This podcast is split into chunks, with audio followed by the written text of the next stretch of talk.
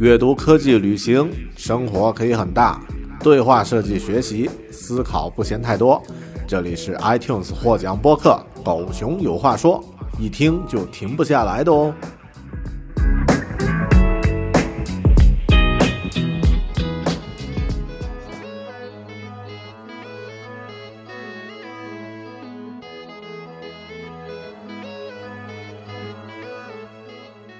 Hello，你好，欢迎收听独立知识型脱口秀《狗熊有话说》Bear Talk，我是主播大狗熊。大家知道，狗熊在国内的时候从事的工作呢是 App 软件的设计开发，那么更多偏向于交互设计和用户体验设计，也就是 UI Design 和 UX Design。那么来到奥克兰之后。作为一个初来乍到的新移民，首先需要做的事情呢，就是找一份稳定的啊长期雇佣工作，那么以便于去申请自己的这个移民签证。那么我呢比较幸运，在来到奥克兰啊不久呢，找到了自己的第一份工作。那么工作的 title 也就是啊这个头衔呢叫做啊 graphic。Web and Multimedia Designer，也就是呃多媒体网络平面设计师。那么主要是为一家本地的这个电子商务 Kiwi 公司，那么做网页设计和啊活动方面的行销设计。那么这个领域呢，其实离我在国内从事的本行呢稍微有点远，但是呢也算在设计领域。啊，工作一段时间之后呢，我啊有注意到，就是更多我的工作其实是聚焦在这个市场运营的这个角度，那么做纯粹本行的设计做的相对来说比较少一些，而且呢，啊离自己的老本行交互设计和用户体验设计就更远了。但是我知道啊，在这个领域，啊如果是做一个初来乍到来到新国家的话，你要在这个领域找到一份对口的工作是非常难的，更何况呢，我没有在奥克兰、在新西兰啊相应的学校和这个啊领域有过培训的经验，也没有本地的工作经验，就把这个问题呢变得难上加难。于是呢，我就在想，有没有什么方式能够让我在这个领域有一定工作经验找到工作呢？因为我知道，任何在工作方面的这个啊，这个机会都会有一个要求，就是要求自己具备相应的工作经验。那么我的工作经验都是国内，没有在新西兰有这个用户体验设计和交互设计的工作经验，怎么办呢？大家如果有听过我上一期，也就是在和啊 Rome 这家公司的设计总监 Lucas Coelho Coelho。啊，聊聊的时候呢，我问过他相同的一模一样的问题：如果我没有本地工作经验，如何能够找到一个本地的设计工作？那么他给我的一个建议就是，去创建你自己的项目。有了你自己的项目，你就有了相应的经验。那么有了这样的经验，你就可以找到相应的工作。于是呢，我照着这个目标，我依照他的计划呢，开始行动了，就有了。接下来要和大家分享的这个故事，一个关于独立项目 Lonely Coffee 的故事。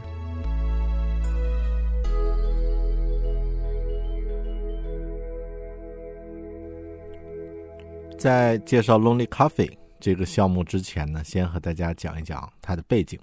那么刚刚说过，作为一个设计师，刚刚搬到一个新的国家啊，不到三年的时间，两年多。那么我发现呀，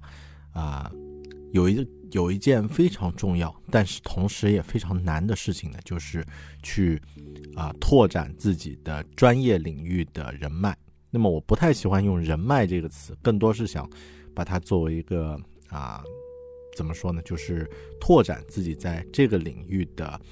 呃所认识的专业人士。那么啊，你认识的、结识的这种专业的 connection，这种连接越多。他们越能给你一些很具体的启发和帮助，你就越能够成长和进步，也越能够找到自己在这个市场和领域的一个方向。但是对于一个新移民来说，在一个语言不是太啊不是自己主打啊这个 native 母语的这个国家，要去这样去拓展是非常难的。然后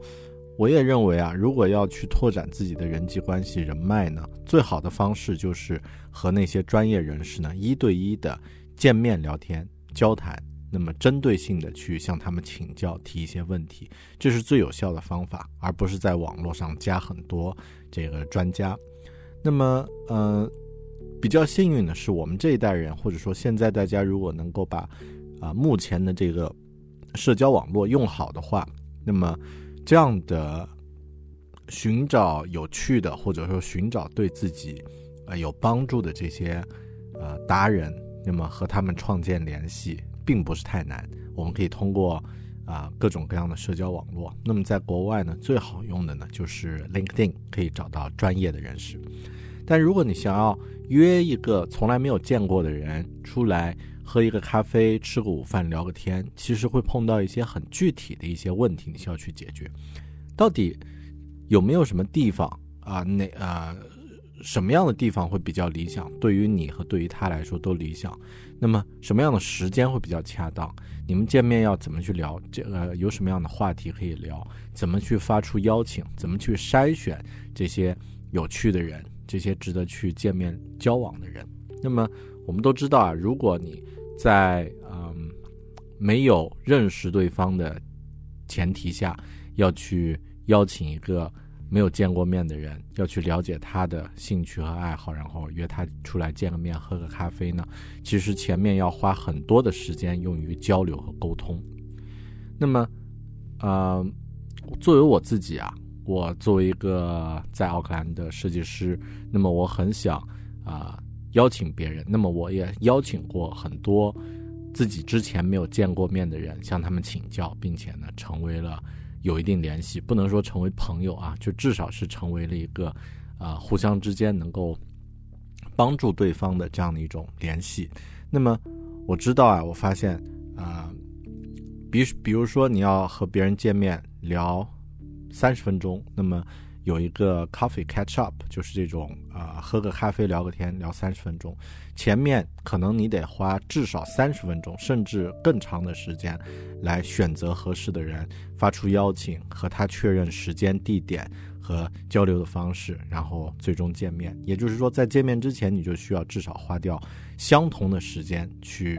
发出邀请，寻找有趣的人。而且呢，你不能期待每一次这种交流。都会都是一个高质量的交流，因为你对别人的这个信息了解的太少，而且呢，可能在你社交网络上看到的一些信息，其实对你们沟通并没有太大的帮助。然后，嗯，我发现这个问题会不会是只是我的问题呢？经过了一些调查之后，我发现这不是我的唯一的。碰到的问题，那么别人也碰到，别人也需要去发出邀请，去拓展自己的人际关系。这个问题是普遍的。那么这个时候我就在想，有没有什么啊软件或者工具能够帮助我们啊很容易的去寻找和联系那些啊可以发出邀请的专业人士，然后来进行一次线下的交流沟通呢？呃，这种方式我不认为它像国内的那个芬达或者是这个在行啊，那么更多呢，它是一个，嗯，其实目的很单纯，就是见面聊天，然后啊，拓展一下自己的知识面和领域。那么很多社交网络具备这样的功能，或者说具备这样的可能性，但是并没有哪一个软件呢专注于来解决这个问题。我发现这可能是一个潜在的市场，而且我作为一个。设计师来说呢，很愿意将这样的一个机会呢，作为自己的一个设计上的一个练习。那么，啊，也确定了这样的一个领域，我打算从这个领域进行啊实战，来创建一个个人的项目。那么，以奠定自己在本地具备了这个设计师的这个实际的工作经验这样的一个问题。这就是 Lonely Planet 开始。前面的背景，那么接下来呢，就是它的具体的设计过程。任何设计啊，其实，在啊初期，呃，通过第一阶段调查研究之后，那么我把它称为这个，不是我把它称为啊，就是啊设计的这个领域呢，我们使用的是这个 design thinking，也就是设计化思维。那么它的第一步调查研究，或者说叫共鸣、共情，是尽量去捕捉用户的想法。那么第二步就是定义。那么在这个阶段呢，需要去确定几个问题，比如说用户的问题到底是什么，然后我们可以如何解决，How might we 去解决这个问题？嗯，那么对于现在这个应用呢，我确定的我的这个呃这个用户这个软件要解决的用户问题，也 user problem 是什么呢？啊，我我是用英文写的，我念出来给大家听一下。The user spends a lot of time exploring and communicating while she or he wants to invite someone for an offline catch up，也就是用户呢在啊想要邀请某些某个人呃进行线下见面的时候呢啊在之前花了很多的时间去寻找和这个沟通，那么这个是用户面临的问题，花了太多的时间进行寻找和沟通。那么 How might we 这个呢是设计上经常会用的一个假设，就是啊我们如何可以解决这个问题？那么啊后面呢是画一杠，然后呢让你用文字去描述你要解决的是一个什么样的情况，是一个什么样的问题。那么如果你能把这一句话完整的写下来，那么就说明你能够定义自己要解决的问题，也就是把自己的精力、注意力呢限制在一个相对狭小的一个范围了。那么这个呢是任何设计，呃，任何项目要进行设计阶段呢啊，必须要回答或者说必须要明确的一个问题，叫 H M H M W question，也就是 How might we question。那么我的原文是这样写的：How might we make it easy to explore and invite other professionals for an offline catch up？也就是我们如何可以让寻找和邀请。其他的专业人士来进行线下见面的这种这种请求呢，这种需求呢变得很简单、容易操作，而且很快。那么这是我的这个 How might we question？那么我的解决方法呢，就是啊自己的这个 App，就是 Lonely Coffee App。那么 Lonely Coffee App 这个 App 呢，它是用来设计解决啊邀请专业人士进行线下见面这样的一个问题的。它的名字呀，其实。呃，大家可能听着比较耳熟，像那个《孤独星球》是吧？Lonely Planet。那么其实呢，也是我自己特别喜欢的一本这个旅行旅行这个手册。那么旅行手册《Lonely Planet》呃，其实是提醒我们要保持好奇，然后呢，保持探索。然后另外呢，我特别喜欢咖啡，所以呢，就有了这个名字叫 Lonely Coffee 啊。那么也就是不要一个人孤独的喝咖啡啊，要多和别人交流。那么通过这个软件呢，通过这个 app 呢，用户可以很容易的去寻找 寻找其他的专业人士，啊，查询他们的职业、他们的兴趣、他们的呃这个有空的时间，还有他们喜欢的场地、喜欢的地方、喜欢的咖啡馆或者餐厅，然后呢邀请他们来进行一趟线下的这个呃见面。那么啊。通过这个软件呢，可以快速的设置，啊，明确时间、地点，还有交流的方式，啊，这个 catch up 的这个方式，只需要几分钟，啊，只需要这这个在软件中点击几下就 OK 了，就可以实现。而且呢，你可以啊，就是将这个要聊的话题的这个笔记和对方呢进行同步，那么啊，可以让交流呢变得更有效率。另外呢。也可以通过这个软件，你可以检查和管理自己之前的啊和别人的一些这个见面的一些记录，然后呢，也可以去管理即将啊开始的一些新的一些见面的这种啊计划。OK，这个呢就是 Lonely Planet。那么接下来来说一下我的这个设计流程。我的设计流程是这样的，嗯，以前呀，就是在国内之前。更多是用一个我自己自创的一个调查研究，然后这个设计呃改进啊这样的一个流程。但后面呢，在二零一七一八年的时候呢，我学习了这个 design thinking approach，也就是设计化思维这套模式。那么也一直在找有没有一个合适的机会来使用设计化思维这套模式呢，来指导自己的这个或者说来啊来规划自己的这个这样的一个设计流程，嗯，但是在我之前的工作呀，经常我都会在一个啊项目的中途才介入到一个啊其中的设计流程，也就是说，比如说在它的功能需求这些都确定了，然后我只是作为一个 UI 设计师或者是一个 Web Designer。啊，这个网页设计师、网络设计师来介入，那么这个时候其实，嗯，你不太能够使用这个这种五个阶段的设计化思维的模式来指导自己工作，因为很多东西都已经确定了。那么对于这样的一个项目，就是 Lonely Play 啊，Lonely Coffee 这个项目呢，我啊觉得它是一个最完美的使用这套模式、这个方法啊的一个一一个案例，因为它首先是一个个人项目。啊，而且呢，是从一个创意开始，从一个个人的痛点开始启，呃，启发的啊，开开始启动的，那么啊，可以让我更好的去磨练自己的这个设计化思维这套 这套方法的使用经验。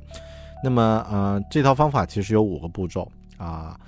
：empathize、define、ideation、prototype and test，也就是这个共情、定义、啊，构思。啊，原型和测试这五个阶段。那么接下来我们依次来看一下这五个阶段是具体的什么内容。那么第一个阶段叫做共情 （empathize），啊，这个阶段其实就是理解你的用户。那么，呃，我们经常会有一些想法会蹦出来，对吧？就是你可能有一些关于软件的、关于这个，啊，就是一些网页啊或者内容的一些想法蹦出来。那么很多时候这个想法呢会。因为你自己的一些需求，或者是因为你观察到别人有这样的需求，别人有这样的痛点而产生。那么对于这个项目来说呢，就是我自己有这样的一个需求，有这样的需求之后，我和其他的一些朋友呀、同事啊，啊，一些这个啊可能会有这样的需求的一些人啊，非正式的聊了一下天，然后我就发现哦，原来这个需求。可能是普遍的，但是我并没有把它确定，因为我认为啊，设计师的任何想法和这个创意，在经过测试之前，其实都只是一个假设。那么这个时候呢，其实我大概有对于用户的一个一个理解和用户需求的一个理解了。那么接下来就要做调查，来了解到底他们需要的是什么，还有他们为什么会有这样的一个需要。那么要回答 what，也就是到底他们需要的是什么东西这样的一个问题呢？通过一些定量的一些调研就可以发现。那么定量调研呢叫做 quantitative research。那么定量调研呢，通常你可以在网络上看报告，或者是透过一些这个用户调查的表格啊等等。那么这样的一些方式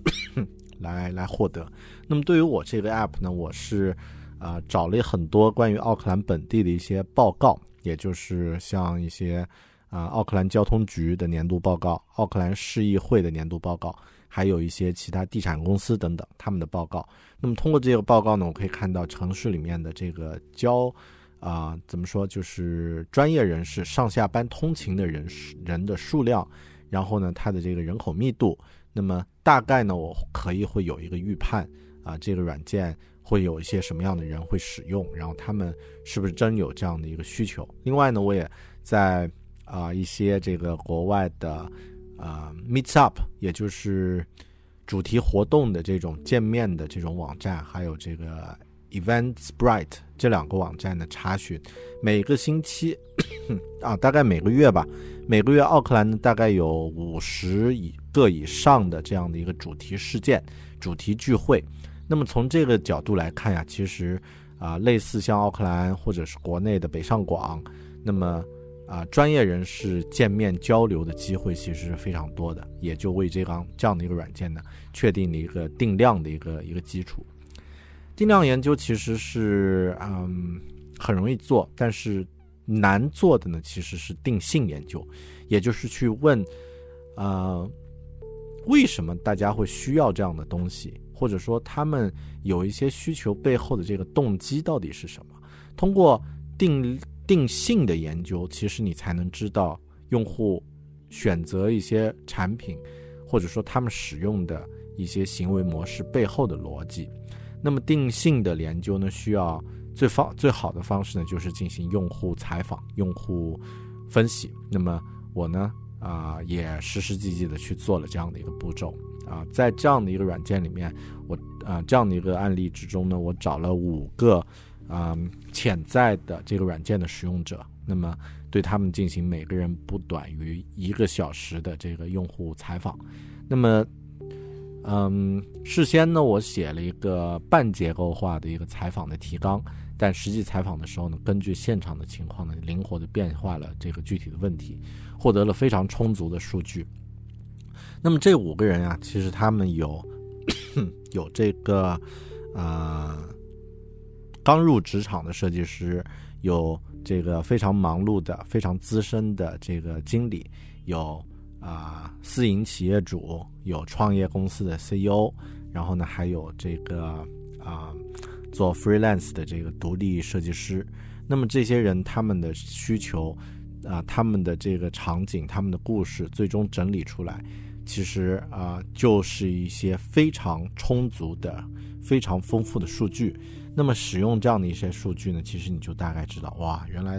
他们背后是这样想问题的。啊，他们对这样的一个见面需求是这样的需求，那么通过啊这个采访，其实非常啊非常耗时间啊，因为大家可以想象，首先你要找到这些人，呃，邀请他们，然后一对一的去去采访，采访完之后呢，把他们的所有的啊讲的话啊，当然我都录音了，然后把他们所有的这个。啊，文本都整理出来，这个阶段消耗了很多时间，但是这个消耗的时间是值得的，因为这次采访之后，这个过程就是 user interview 之后呢，我收集了大量的用户的啊数据，那么结合这个数据呢，就进行了啊，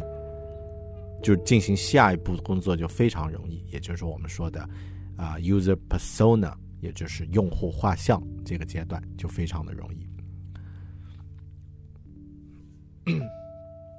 好的，来说一下什么叫用户画像啊？User persona 是啊，我们做软件开发或者说做这个 UX 用户体验开发的时候一个必经的阶段。那么通过你之前收集的数据来创建一些高标准化的这个虚拟的用户的这个个例。那么这个个例呢，它有具体的，比如说这个人叫什么名字，是什么样的人，他是什么职业的，他为什么使用你这个软件，他使用你这个软件的动机，他自己个人的故事。那么通建通过创建了用户画像，我们的呃设计团队和开发团队的所有人都会知道，哇，原来你的用户是这样的一个人，我们要怎么去满足他的需求？那么很多问题就会变得非常具体。啊，软件是给人用的，所以先需要有一个。个人的一个 一个形象一个定义，OK，嗯，那么通过我之前的这个用户采访之后呢，我发现我这个软件有两类主要的用户啊，初级职场人士和资深职场人士。那么他们的需求、他们的痛点和他们对于线下见面交流的理解其实都不一样啊。那么作为这个用户体验的设计师呢，我需要为两个用户、两种不同的用户呢，都创建不同的解决方案，或者说我这个软件要适用于他们的、他们这两种人。那么，呃，创建呃，我的这个工作步骤就是先创建这两个具体的这个用户。那么我给他们取名，一个叫 Alice，一个叫 James，一个是资深职场人士，一个是刚入职的职场新手。然后啊，写了他们的故事，制作了他们的用户画像啊。那么有了这样两个东西呢，其实工作就非常清晰了。之后要做的事情就非常清晰了。而且这个工作其实也让我有一个感受啊，就是之前的工作可能会花费很长的时间，用户调查的部分，呃，会花费很长的时间。但那个用户调查的部分那些数据。在进行用户画像的时候，就直接马上就可以拿拿过来用啊，你都不用去修改他们的文啊文本，啊，非常的有价值。用户画像之后呢，是用户场景，也就是故事版。那么大家看那个好莱坞的动啊啊动画片呀啊动作电影啊，在创建之球之前都会先画一个故事版。那么现在做软件也是有同样的步骤。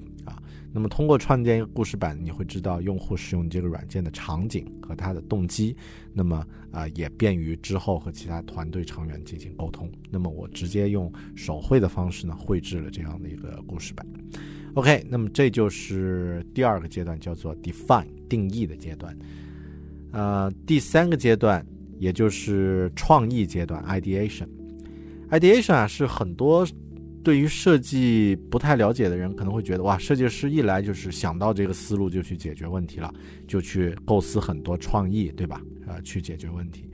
啊，其实这个阶段已经是第三阶段了。设计师最重要的呃两个阶段，其实在之前，也就是收集和调研数据，第一阶段 empathize，第二阶段呢，定义要解决的问题定义你有的资源啊，你的这个技术限制。那么这两个阶段都非常重要，他们有点像医生。我觉得设计师很多时候角色就像医生啊。那么，呃，并不是一来你就天马行空去想到一些创意，而是先通过调查研究、收集数据以后，了解你要解决的问题，然后呢，再把你的这个创意呢，去针对这个问题呢，逐一的去实现。那么，ideation 这个步骤啊，在设计化思维里面是第三步。那么，作为我做这个项目的时候呢，我的方式是把这个需求和之前我收集的数据汇总起来呢，然后把可能的用户的这种接触点拆成一个一个的不能再拆分的这样的一个最小单元，然后针对每一个单元呢，再去构想它的最优化的解决方案。比如说，啊，我的这个软件其中有一步是确认。嗯，线下见面的这个地点，比如说啊，见面确定见面见面的地点，那么如何让这个选择地点这个需求变得啊最容易实现，用户体验最好呢？那么我构想了一些方式，比如说用户在啊在这个使用软件一开始初始化的时候呢，会选择自己默认的三个最喜爱的地点，可以把它添为自己的这个。啊，收藏也就是最爱地点的收藏。当你邀请别人的时候呢，你可以查看对方的三个地点，也可以查看自己的三个地点，然后呢选出啊三个啊，就是你的提议，然后呢让对方去进行确定。那么选择的人他就很具体，比如说他可以看我哦，我要邀请的人周边最最近的有三个地点啊，然后刚好他啊或者说。呃，每个人要选择自己的这个最心爱的地点的时候呢，也会选择，啊，离我最近的啊，对吧？那么这样的话，可能就 就已经屏蔽掉了，就去除掉了其他一些你不会考虑的一些场景、一些地点。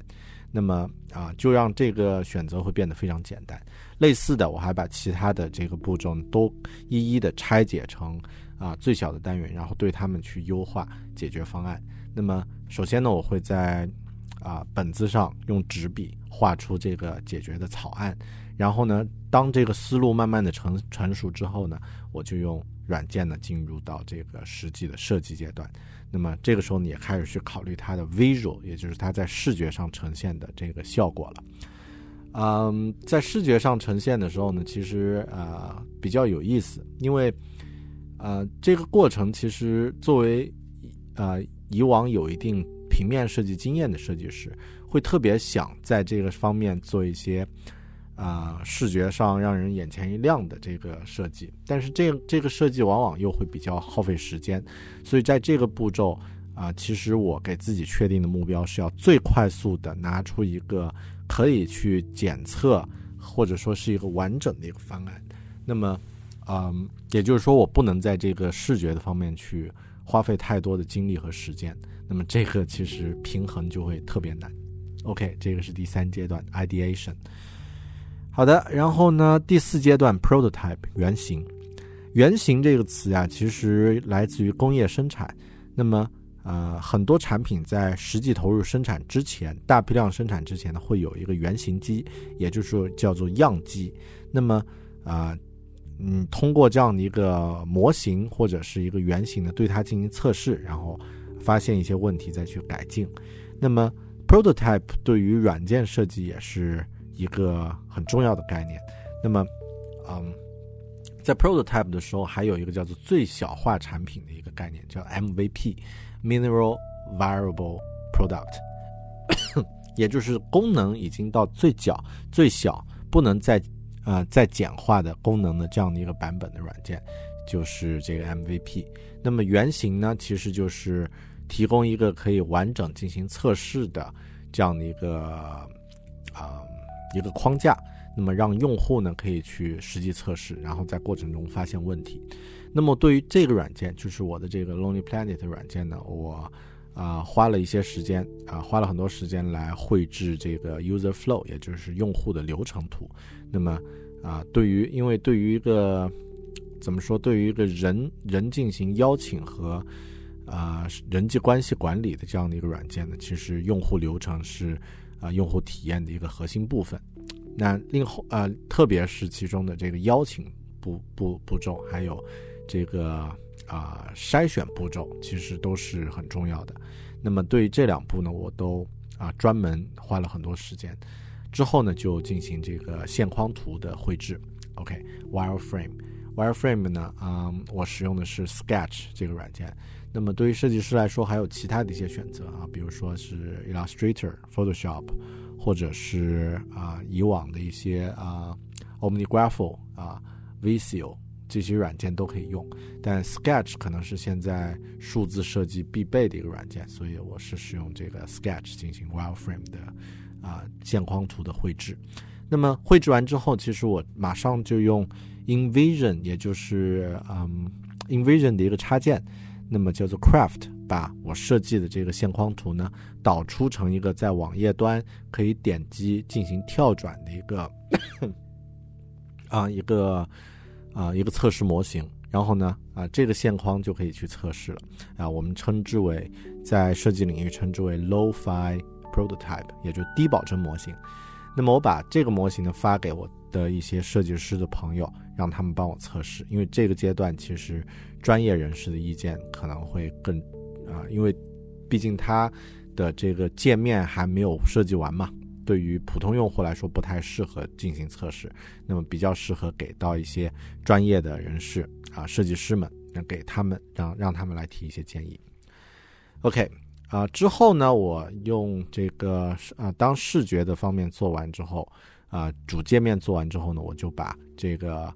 Lo-Fi 的这个 prototype 提提。呃，提升成了一个 HiFi prototype，也就是高保真模型。那么使用最终的界面来搭建了一个可以点击的测试。那么其中还有一些呃比较具体的动态效果啊，比如说点击某个按钮啊，另外有一页啊呃这个页面上有一个元素就滑出，然后呢增加出一个面板。那么这个操作其实使用 InVision 是做不出来的。那么我使用了这个。Principle 这个软件，然后呢，来实现一些更加复杂的效果。OK，那么通过这样的方式呢，我搭建好了自己可以用来做进行测试的这样的一个原型。第五步，也就是软件制作的这个整个设计流程的最后一步，叫做 Test 啊，很容易理解。那么 Test 这个就是测试了。说到 Test，其实以前我对 Test 测试这个。步步骤不是太重视，因为当时我对设计的理解和现在是不太一样的。以前我对于设计师这个角色的理解就是，呃，设计师可能需要大量自己躲着或者说这个独立的工作，对吧？啊，很艰艰辛的工作，很勤劳的工作，然后呢，拿出一份能够让别人眼前一亮的、很漂亮的。精美的设计作品，这个是当时我觉得设计师一个目标，是实现这样的一个任务。但现在其实我不太这样去认为。现在我觉得设计，特别是这个数字化设计，和以往的一些领域不太一样。它是一个需要大量的试错的这样的一个环境。有一些环境它不需要太多错误，比如说像航，或者说不能允许有错误，比如说航空航天，对吧？啊，或者是这个银行、保险，啊，甚至是那种啊运钞，对吧？你不能有错呀，有错就完蛋了。但创意领域啊，设计领域是必然会有大量错误在初期会产生的，因为你需要处理一些以往未知的领域啊。所以测试是其中一个非常重要的步骤。那么说到设计师的这个身份呢，现在我觉得设计师的这个目标是最快速的拿出一份啊完整的可以去获取他人反馈的一套方案，然后呢最快速的啊获得反馈并修改你的设计，这个我认为是设计师的一个目标。那么和以往不太一样，所以现在我对测试呢这个领域。这个步骤会比较去看重，因为我发现它的确很重要，啊，你必须快速的收集别人的一些信息，然后呢，他人的一些反馈，啊，任何反馈、任何信息都是有价值的，然后呢，来啊修正自己的设计，也就是属于一个 build、measure、learn 这样的一个三个步骤。那么测试呀，对于我来说呢，我在这一次软件的执行过程中呢，除了一些非正式的发送。啊，邀请别人来查看，然后这个发送链接给设计师等等的。最终阶段呢是进行用户测试。用户测试呢，我同样邀请了啊三到五个这个 具体的嗯潜在的用户，然后呢进行测试。我设呃测试的环境呢是使用电脑进行摄像头录制面部表情。然后呢，用外接的一个摄像摄像设备呢，录制它的手指点击软件的这个点击方式，再用一个软件呢来录制这个啊手机的这个实际的这个屏幕。那么这样的话，把三个屏幕的效果合并到一起呢，就可以知道哦，在哪个步骤用户发现了问题。测试呢，最重要的不是去问问题，而是去通过观察发现问题。比如说某一个步骤，他点击的时候发现哎有问题，OK，那你就知道啊，原来啊这里是可以改进的。那么我的这个用户测试就发现了很多问题，比如说颜色方面，发现太浅的颜色，大家在看查看信息上会有一个会有一个识别的问题。于是呢，我将整个软件的这个颜色通通加深了啊，主色调通通进行了修改。然后呢，字体的大小也进行修改，然后有一些步骤呢，通过测试发现需要一些缓冲的步骤，那么也通过测试呢进行了修改，这就是整个设计的第第五步啊，测试。那么通过测试并进行修改呢，设计可以说告一段落。但这个设计的过程啊，其实是一个持续迭代的过程。嗯，怎么说呢？就是。嗯，它是一个循环，也就是到最后一步测试，看似整个设计过程是结束了，但其实这个循环是可以是一个可以不停的重复、不停的这个优化的流程。那么我的这一个步骤完成了，其实当你新一个版本，比如一点一版、一点二版、二点零版，都需要进行整个这个五个步骤啊：empathize、